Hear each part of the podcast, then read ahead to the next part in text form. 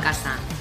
Ya puedes ir a la nevera y pillar una cerveza, una copita de vino o lo que más gusto te dé para tomarte este tiempo para ti. Loca por la tinta, arranca. Lo que vas a encontrar aquí tiene como objetivo ayudarte a despertar esa parte más humana de ti y hacer que te plantees si todo lo que decides lo haces eligiéndote a ti o eligiendo a lo que hay ahí fuera. Te aseguro que a hierbas no me gana nadie. Soy Blanca Muela, copywriter de profesión y culo inquieto por motivación, y estoy aquí para darte un punto de vista diferente sobre aquellas cosas de las que no se suelen hablar. Ponte cómodo que empezamos.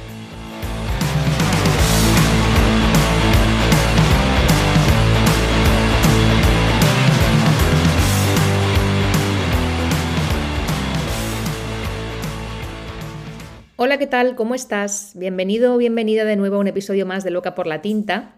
En esta ocasión estoy sola porque quería hablarte de algo muy concreto, pero que tiene muchas interpretaciones. Así que voy a compartir contigo mi opinión personal. Si escuchas algo de fondo es que es eh, Ava, mi perra, mi galga, que está bebiendo agua, que ha decidido que el inicio del podcast es el mejor momento para levantarse de beber agua. Así que nada, como este es un podcast real, pues dejemos que lo haga. Simplemente te aviso por si escuchas algo raro. Si este podcast ha aparecido hace poco por tu vida, quiero puntualizar algo.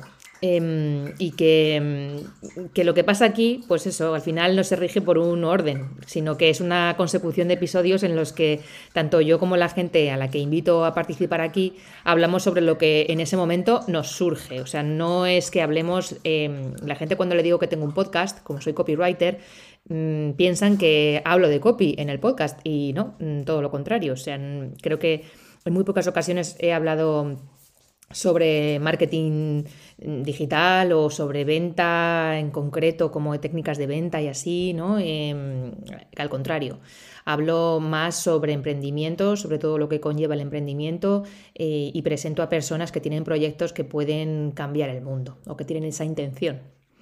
Entonces, mm, cuando yo me siento aquí sola a escribir mis ideas en un guion, entre comillas, porque bueno, al final el guion pues es simplemente unos puntos que me gusta tocar eh, en esa reflexión que hago, lo que sea, ¿no?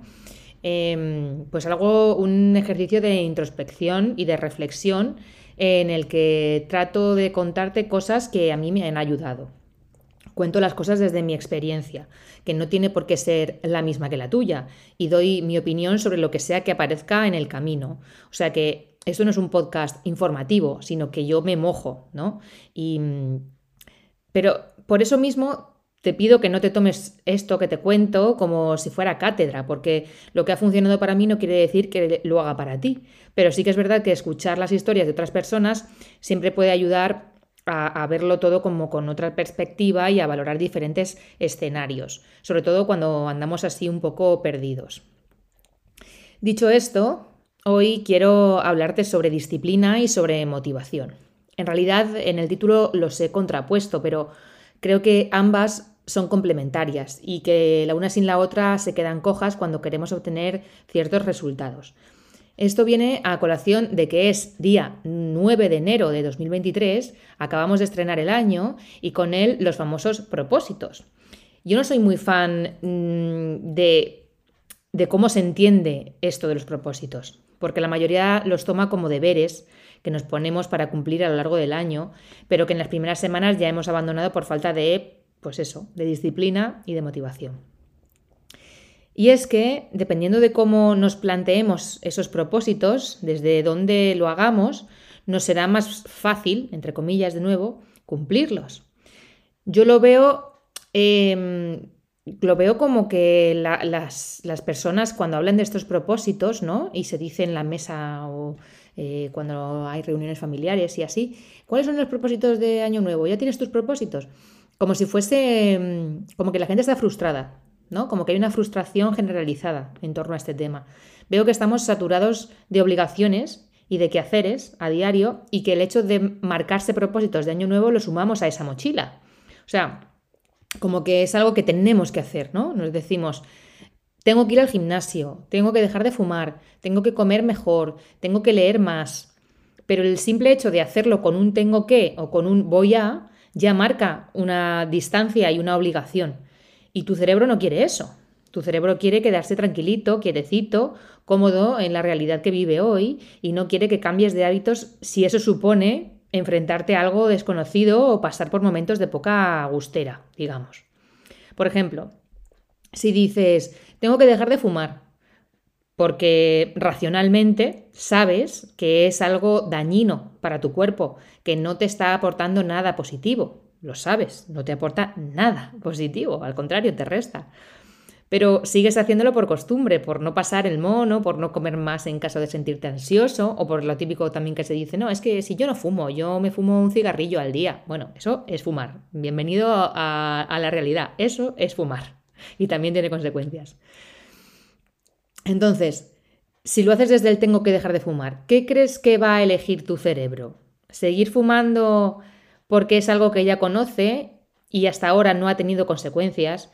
¿O elegir dejar algo que le gusta para transitar por una temporada de cambios, tener que adaptarse a otra rutina y decir que no conscientemente a eso? Pues lógicamente elegirá la primera.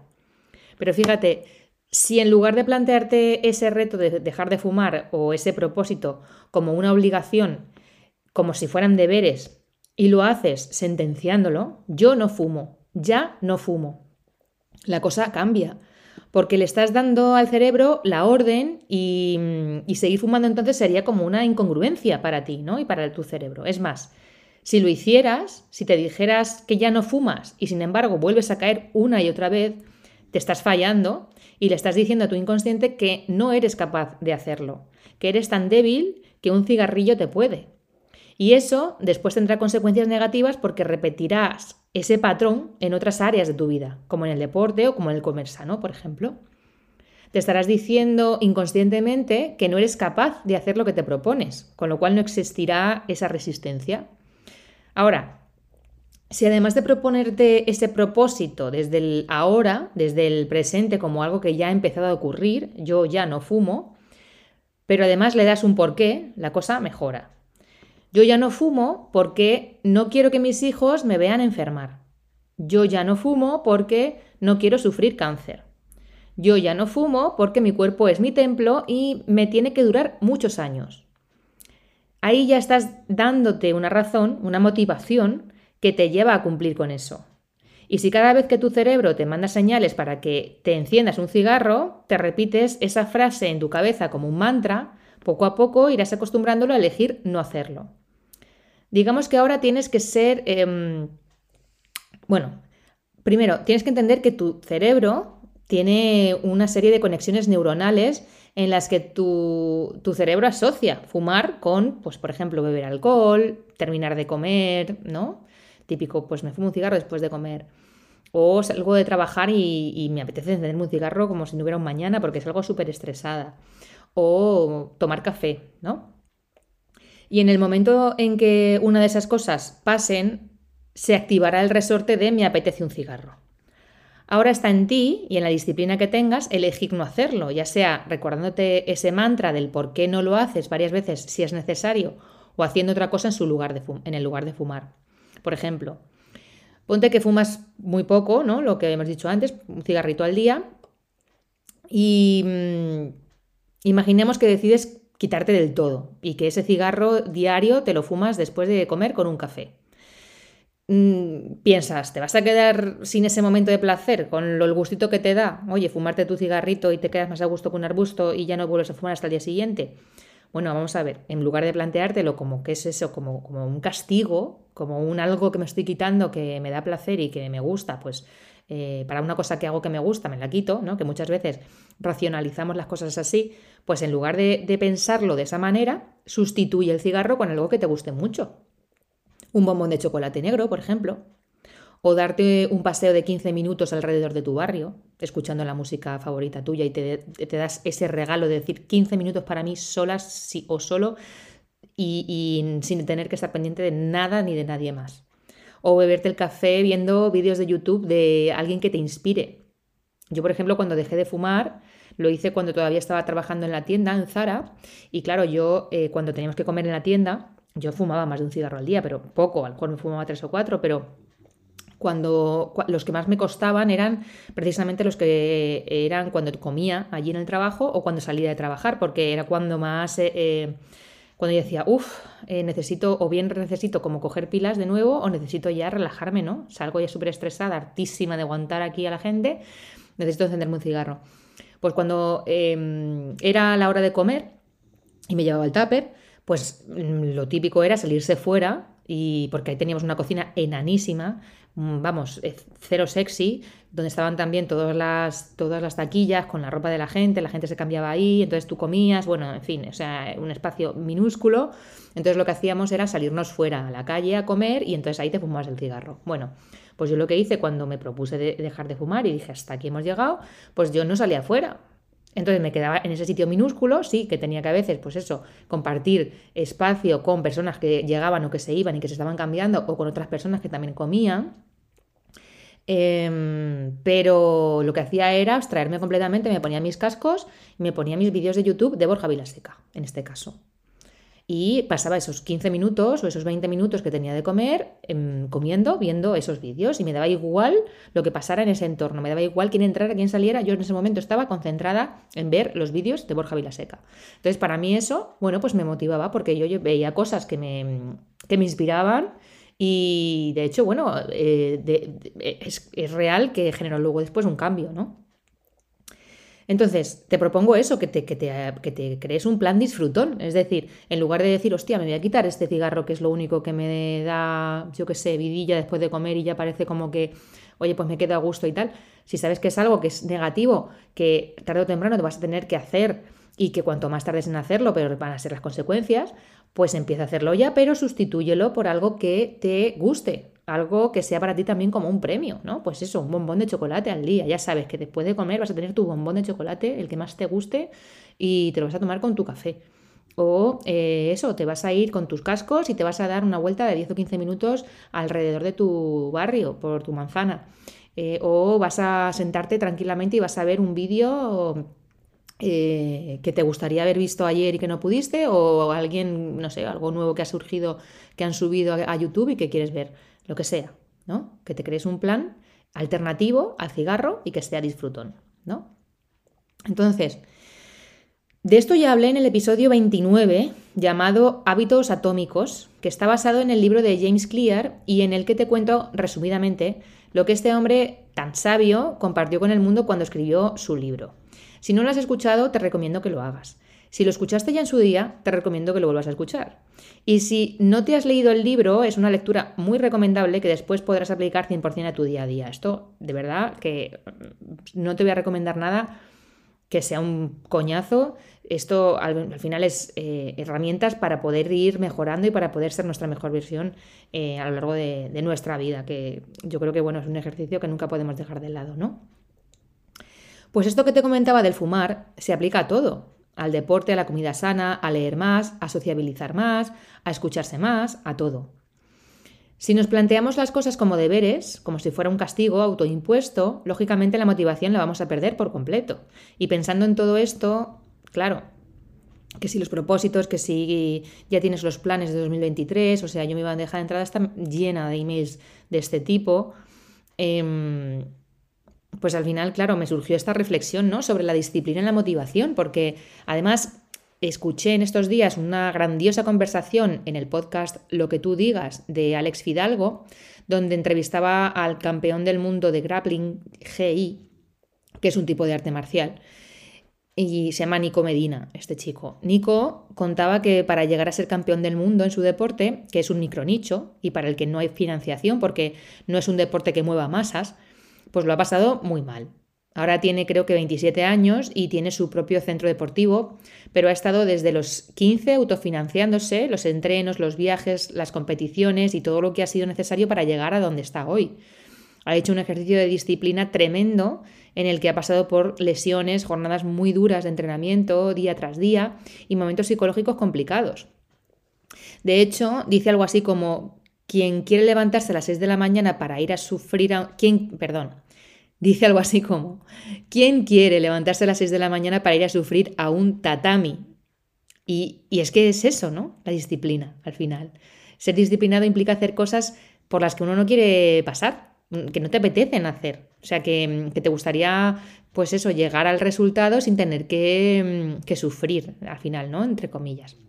A todos nos motivaría llegar a ser campeones del mundo en algo sin haber tenido que atravesar primero años de sufrir entrenando, de lesionarte, de recuperarte de esas lesiones, de compaginar trabajo y estudios con entrenamiento, ¿no? Pero es que, claro, una cosa sin la otra no es posible. Este podcast es uno de mis favoritos. Mm, no me pierdo un episodio desde que llegué aquí a Denia. Em, Alex Fidalgo es un gran periodista y entrevistador y espero que algún día yo alcance su nivel y también espero que se sienta aquí conmigo y que me deje entrevistarle porque estoy segura de que no tendrá desperdicio esa conversación. Em, te repito el nombre, se llama Lo que tú digas, el podcast, y lo tienes en Spotify. Y si lo escuchas ya verás que te va a gustar. Dicho esto, la disciplina y la motivación es algo con lo que em, convivimos todos.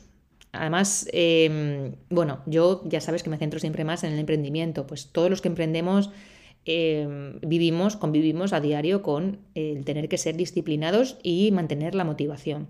Sin ambas cosas es imposible que un proyecto siga vivo, porque si no eres disciplinado empiezan a fallar cosas como los plazos, los timings con proyectos, el crecimiento se desacelera y por consiguiente la motivación se pierde. Y todos estamos muy motivados cuando hacemos algo y recibimos feedback del exterior diciéndonos lo bien que lo hacemos o lo que mola eso que hemos sacado al mercado, pero si eso no estuviera, ¿cómo podemos motivarnos?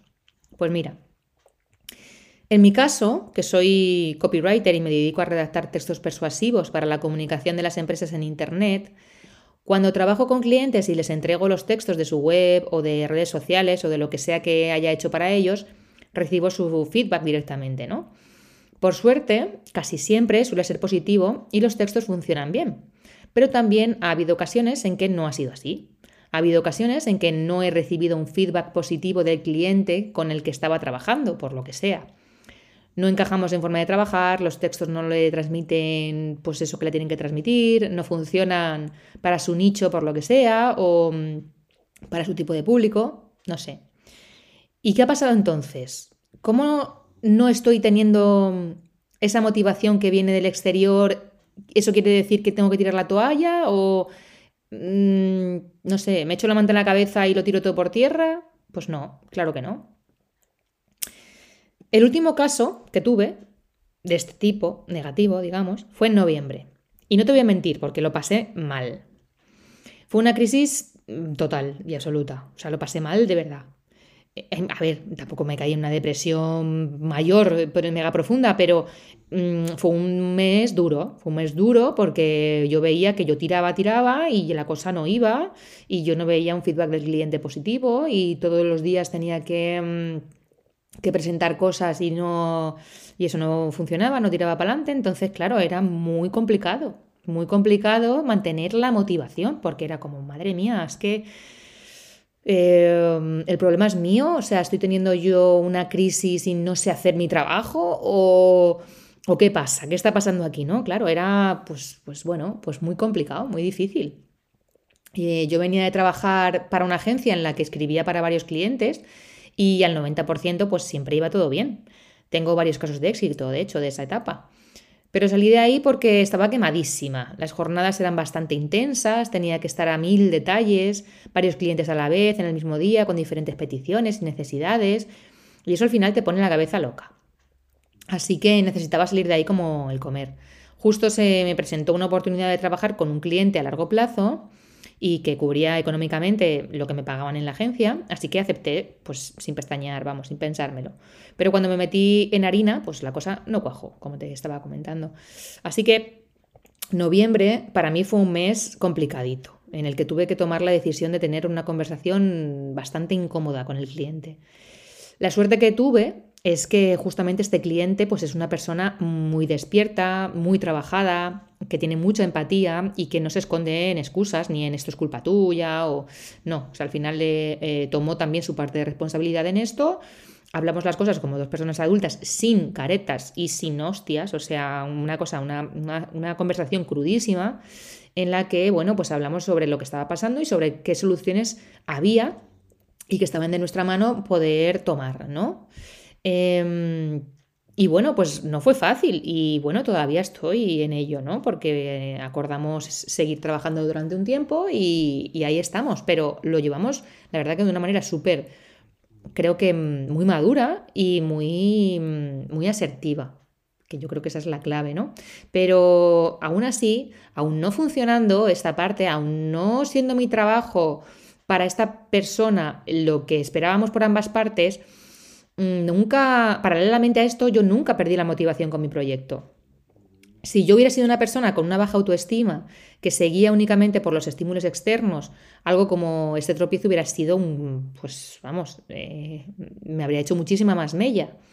Pero yo, la verdad que nunca perdí la noción de que lo que yo hago es válido, de que yo tengo potencial, de que yo escribo bien, de que sé que, este, que esto es que esto es un don que yo tengo, ¿no? El escribir, el comunicar y que voy a vivir de ello y voy a vivir de ello bien. Eh, esto no quiere decir que en, el camino no encuentre retos o no encuentre momentos en los que no cuaje por lo que sea con la otra persona. No, no pasa nada, ¿no? Al final. Es decir, yo estoy muy segura de que mi trabajo tiene valor y de que lo que yo hago, em, bueno, pues ayuda a otras personas tanto a clientes como a, personas que, consumen mi contenido. A ti, por ejemplo, que estás consumiendo este podcast. Este podcast es gratuito, yo lo hago por el amor al arte y no cobro un duro y tal, pero, pero yo sé que de alguna forma te ayuda, ¿no? Porque si no, no lo escucharías eh, episodio tras episodio. Entonces, sé que es válido, por supuesto, y luego yo vivo de escribir, es decir, yo tengo mis clientes eh, particulares, pues para webs, para redes sociales y tal. Entonces, eh, además, muchos vienen también por el boca a boca. Em, es decir, voy creciendo. Yo, en, comparación con el año pasado y con el anterior, yo he crecido. O sea, yo monetizo más, facturo más, eh, cada vez tengo más propuestas. Em, ya no solo para escribir, sino también pues, para dar charlas, para hacer otro tipo de colaboraciones y, y eso, esos son frutos que yo voy recogiendo del trabajo bien hecho. Entonces, por supuesto que en ningún momento yo dudé de mi valía, ¿vale? Entonces, eso es lo que te quiero transmitir, que muchas veces la motivación es algo que viene de fuera y no debería ser así, ¿no? O sea, esa motivación debemos de cultivarla también nosotros, trabajando precisamente en nuestra autoestima y sabiendo que lo que estamos haciendo es parte de nuestro propósito, es parte de eh, para lo que estamos aquí, ¿no? Em, Alex Fidalgo, justamente en este episodio que yo te comentaba antes, que decía em, Nico que, el tema de la disciplina y la motivación, ¿no? Como que eh, él había conseguido todo lo que ha conseguido, el ser campeón del mundo, el tener su propio centro deportivo, el formar a otros campeones del mundo, em, lo había conseguido a base de disciplina y que la motivación la había conseguido pues gracias a saber que ese era su objetivo, ¿no? El vivir de eso, el ser una persona eh, que se dedicase 100% a, a este deporte, a inspirar a otros, a formar a otros. Pero eh, Alex justo decía que su motivación de seguir con el podcast cada semana y llegar donde ha llegado, que ha llegado muy lejos y ha entrevistado a personas joder, tan importantes como Resines o como eh, Pérez Reverte o Manuela Carmena, ¿no? Ha, entrevistado a gente muy top. Em, dice que, su motivación precisamente viene de fuera por el feedback que le dan los oyentes y que si el día de mañana no hubiese ese feedback, que la gente dejase de escuchar el podcast o que mm, le dijeran cosas negativas, pues probablemente lo dejaría, ¿vale? Por un lado, lógicamente tú cuando creas contenido lo haces pensando en el público, lo haces pensando en que eso va a valer, va a tener eh, valor eh, real para la persona que lo va a consumir. Y, por supuesto, tú puedes ir pivotando. yo, por ejemplo, puedo decir, vale, yo tengo este podcast, sé que a la gente le gusta, pero eh, estoy recibiendo feedback de que a lo mejor debería eh, tener los episodios más largos o los episodios más cortos o tratar ciertos temas que les interesan más a mi audiencia. Entonces yo puedo pivotar hacia ahí, pero no quiere decir que yo deje de tener valor eh, por haber hecho otras cosas anteriormente. De todo se aprende, ¿no? Lo que sí que tengo claro es que la motivación principal no me viene del feedback de, las, de la audiencia. La motivación principal viene de mí, de mi interior, ¿no? De que yo quiero eh, quiero, crear ese contenido y lo quiero hacer en este formato, porque es un formato en el que me siento cómoda, porque es un formato que es eh, evergreen, como se dice en marketing, que es perenne, ¿no? que está ahí para siempre, que no se borra, digamos, a las 24 horas ni, ni durante un tiempo. Em, y que trato temas que a, que a, mí me hacen crecer, principalmente a mí me hacen crecer, ¿no? A la hora de investigarlos, a la hora de preguntarle a los entrevistados, eh, descubro cosas que no conocía, entonces la que principalmente está aprendiendo soy yo y después eso lo comparto con los demás y me parece maravilloso porque compartir es vivir, entonces esa es mi motivación, ¿vale? Luego viene la disciplina, el decir, vale, lo voy a publicar una vez a la semana y tengo que hacer lo que esté en mi mano para tener ese contenido creado una vez a la semana, al menos de momento, mientras que siga pudiendo hacerlo, ¿no? Ahora, si el día de mañana, eh, por lo que sean, me es... Eh, me es imposible, me está quitando tiempo de otras cosas que, en ese momento necesito, en el que necesito enfocarme más, necesito prestar más atención, necesito tener más energía enfocada en eso, entonces a lo mejor pues se reduce o ya veremos, eh, se pivota, como te comentaba, se pivota y ya está, ¿no? Bueno, Total, que si yo no tuviera una autoestima trabajada, si yo no tuviera una autoestima eh, buena, en la que yo em, me conozco, en la que yo me valido, en la que yo eh, sé que lo que hago es eh, aportar valor mm, y yo sé que mis textos persuasivos son buenos porque yo me estoy formando continuamente, porque yo estoy completamente con la antena a abierta ¿no? a todo y estoy muy atenta y estoy consumiendo contenido continuamente eh, pensando en cómo yo puedo aplicar eso para mis clientes. Si yo fuera una persona que se la suda todo, que lo hago por el dinero y ya está, y que, bueno, que me da igual que se queden, que sean mediocres o que funcionen o no, pues entonces, lógicamente, lo que yo entregaría sería pues un truño. Pero creo que precisamente no, ¿no? Cuando yo, eh, la mayoría, ya te digo que el 90% de las veces cuando entrego los textos, Em, pues las personas me dan unos, feedbacks bastante buenos, aunque haya correcciones, porque lógicamente siempre hay correcciones y, palabras que hay que retocar o cosas que hay que ir afilando, pero lo que es la estructura, lo que es la manera de presentarlo, lo que es el grosso de los textos siempre suele ser eh, acertado, ¿no? Entonces, joder, mm, porque una vez me pase, o dos veces de, de 100 me pase que la persona que los recibe pues no los encuentra como ella buscaba o que no le transmiten o que no lo que sea, pueden ser también por muchos factores, no solo por el hecho de que yo no haya acertado, de que yo no haya sido la de que yo no haya sabido eh, leer entre líneas o que no haya sabido entenderle por lo que sea, sino que también pues eso hay más factores eh, que bueno que pueden afectar a ese feedback. Entonces, eh, aunque por el camino tengo que aprender pues, lecciones como esta, en la que no todo es color de rosa, sigo manteniendo la motivación. Así que la disciplina me hace seguir adelante, marcándome plazos y retos que quiero ir cumpliendo para escalar, para llevar mi negocio al nivel que yo quiero. Y la motivación es para mí la libertad, y siempre lo ha sido. Eh, o sea, yo mantengo esa motivación que te digo de decir, no, no, es que yo voy a seguir para adelante porque yo, bueno, em, estoy haciendo lo que quiero, ¿no? Estoy haciendo lo que quiero. Y, la motivación intrínseca, la motivación principal número uno que me lleva a vivir la vida como la estoy viviendo hoy es la libertad. Pero fíjate, voy a hacerte aquí un par de apuntes. La libertad fue lo que me motivó en su día a dejar de trabajar para otro y formarme para trabajar para mí. Y eso es lo que persigo desde entonces, incansablemente. Em, la libertad de trabajar para mí, generando dinero para vivir holgadamente y dejándome tiempo para disfrutar de la vida, para viajar, para descansar, para formarme, para divertirme. Em, ahora te hago ese apunto que te decía sobre esto que te comento. Ahora, Igual, si me estás escuchando y eres de los que está más pendiente de las noticias, estarás con la crisis, la inflación, la guerra en la cabeza.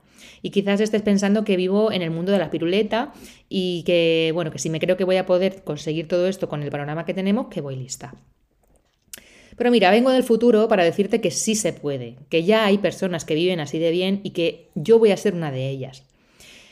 Ahora, tengo bien claro y grabado a fuego que sin esfuerzo no hay recompensa. Por eso ahora estoy en la etapa de formación y crecimiento. Aunque lleve dos años y algo emprendiendo, todavía estoy dentro del cascarón. O sea, yo me siento que todavía estoy dentro del cascarón, que estoy aprendiendo todavía de los grandes, que estoy formándome mucho, que estoy pues eso, absorbiendo conocimiento, ¿no? Y, la verdad es que veo posibilidades por todas partes, o sea, eh, um, veo, veo grandes planes y que puedo tomar mm, diferentes caminos, hay miles de caminos, es cuando tú emprendes, lo bueno, lo bueno o lo no tan bueno, es que ves muchas posibilidades y muchas opciones y que hay veces que te pueden abrumar y que puedes eh, sentirte como perdido y no saber para dónde tirar y bueno, otras te da como esa, ese alivio de decir, bueno, si no es por aquí, será por aquí, porque tengo la libertad absoluta de elegir por dónde quiero ir. O sea, yo soy copywriter, copywriters hay a patadas, a patadas. Y más si levantas, eh, eh, eh, o sea, si hace dos años o así, que fue cuando me, empecé a formar yo, pero igual hace tres, cuatro, ¿no? Que empezó la cosa como a forjarse más. Ostras, hoy en día hay, pero, pero mogollón. Levantas una piedra y hay te salen 100. Pero cada uno somos diferentes. O sea, cada uno tiene un estilo distinto de comunicación, cada uno está especializado en una cosa u otra. Yo ahora mismo soy generalista, pero es verdad que, tiro más, siempre tiro más hacia proyectos de mujeres emprendedoras con un em, tipo de con un tipo de, de proyectos casi siempre relacionado con el coaching o cualquier tipo de coaching, ¿no? Como de acompañamiento, otras mujeres, no sé, siempre mm, me suelen llegar proyectos de ese tipo. Y mira que yo no lo tengo puesto en ningún lado ni nada, pero bueno, al final, pues yo qué sé, será la energía que cada uno eh, tiene y la comunicación, por supuesto que hace mucho. O sea, yo mi tipo de comunicación no tiene nada que ver con la de Inés Díaz, por ejemplo, o la de, yo qué sé, Rafa Moya, o la de Isra Bravo, o bueno, copywriters que son, que son top del panorama hispano, ¿no? Cada uno pues tiene su, tipo de comunicación. Entonces, ahora mismo siento que sí que es el momento de ceñirme a un plan de crecimiento y seguirlo a pies juntillas. Y ese es mi propósito de año nuevo, no perder ni la disciplina ni la motivación que me conducen a ese hito. Pero tengo otro propósito y aquí viene el apunte que te quería hacer. Disfrutar y divertirme.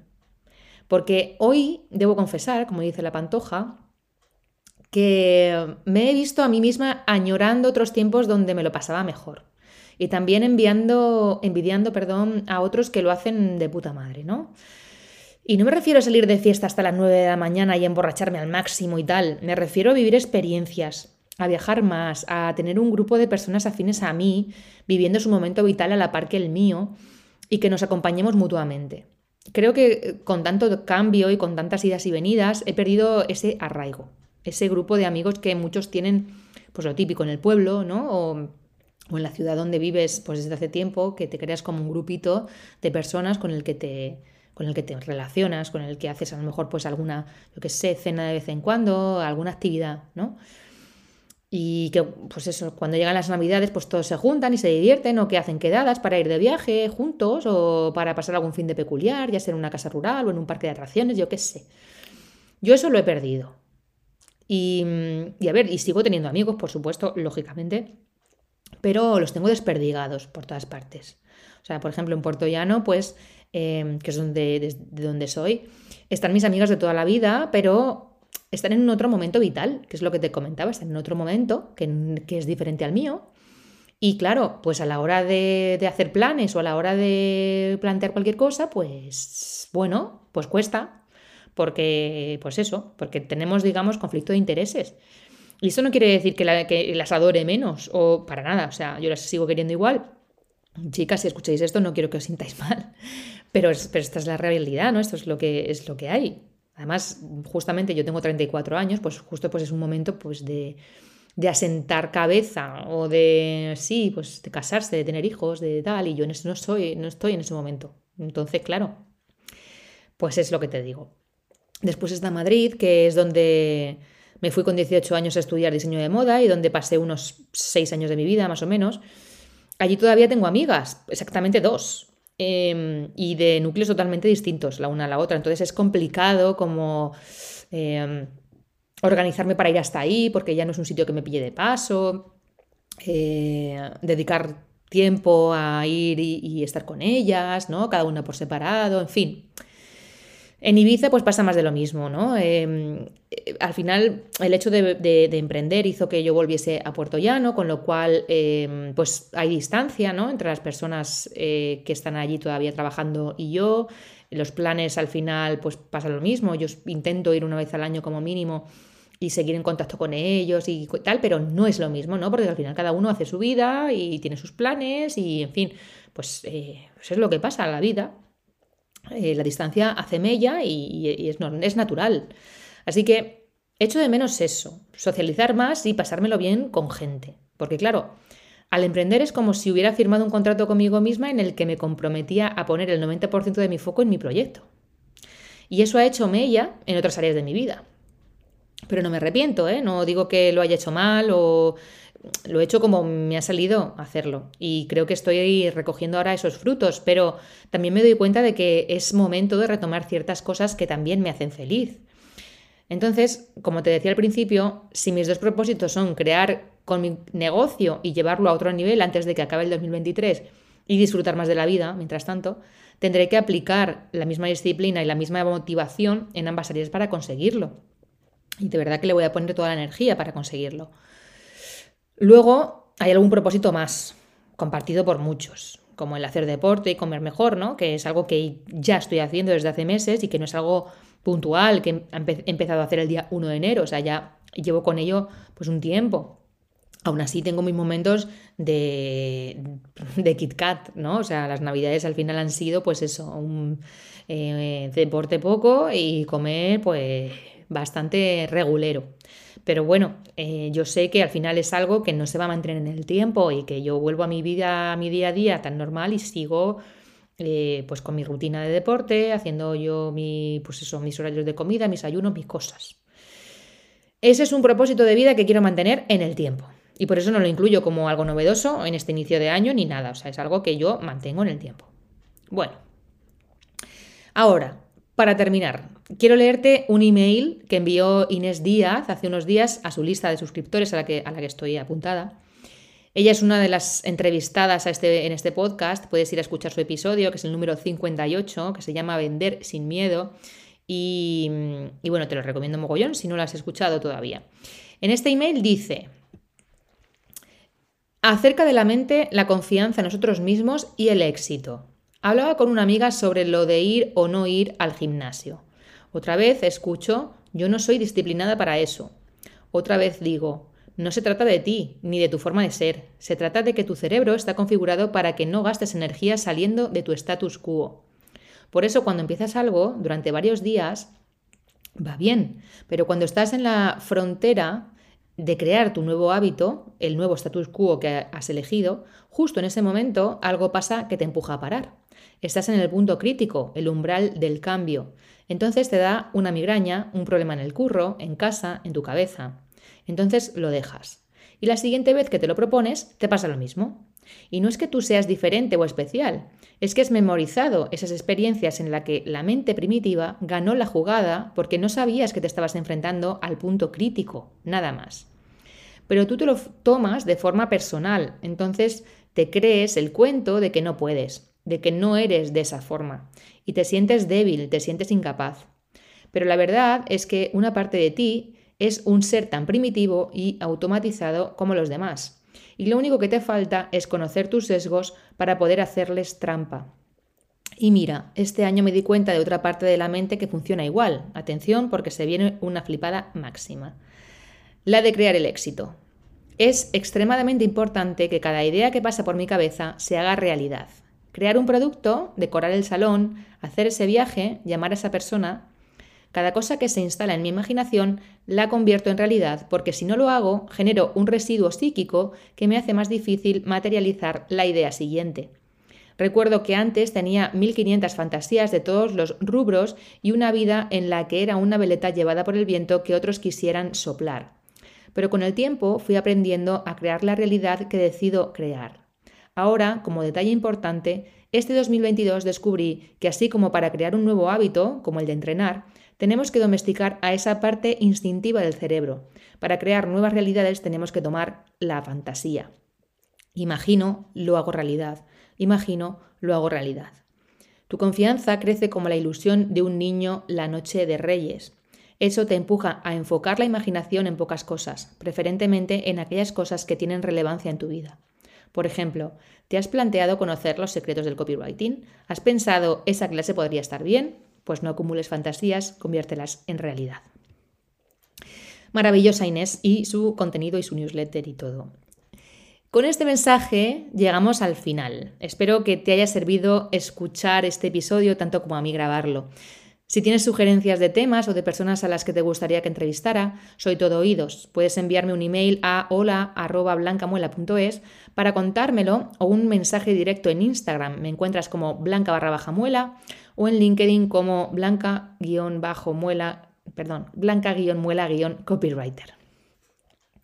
Tengo muchas cosas que quiero ir presentándote en este 2023 y espero que me acompañes. La verdad que estoy un poco nerviosita por todo lo que se viene. Nos vemos en el próximo episodio. Un abrazo súper grande. Chao, chao.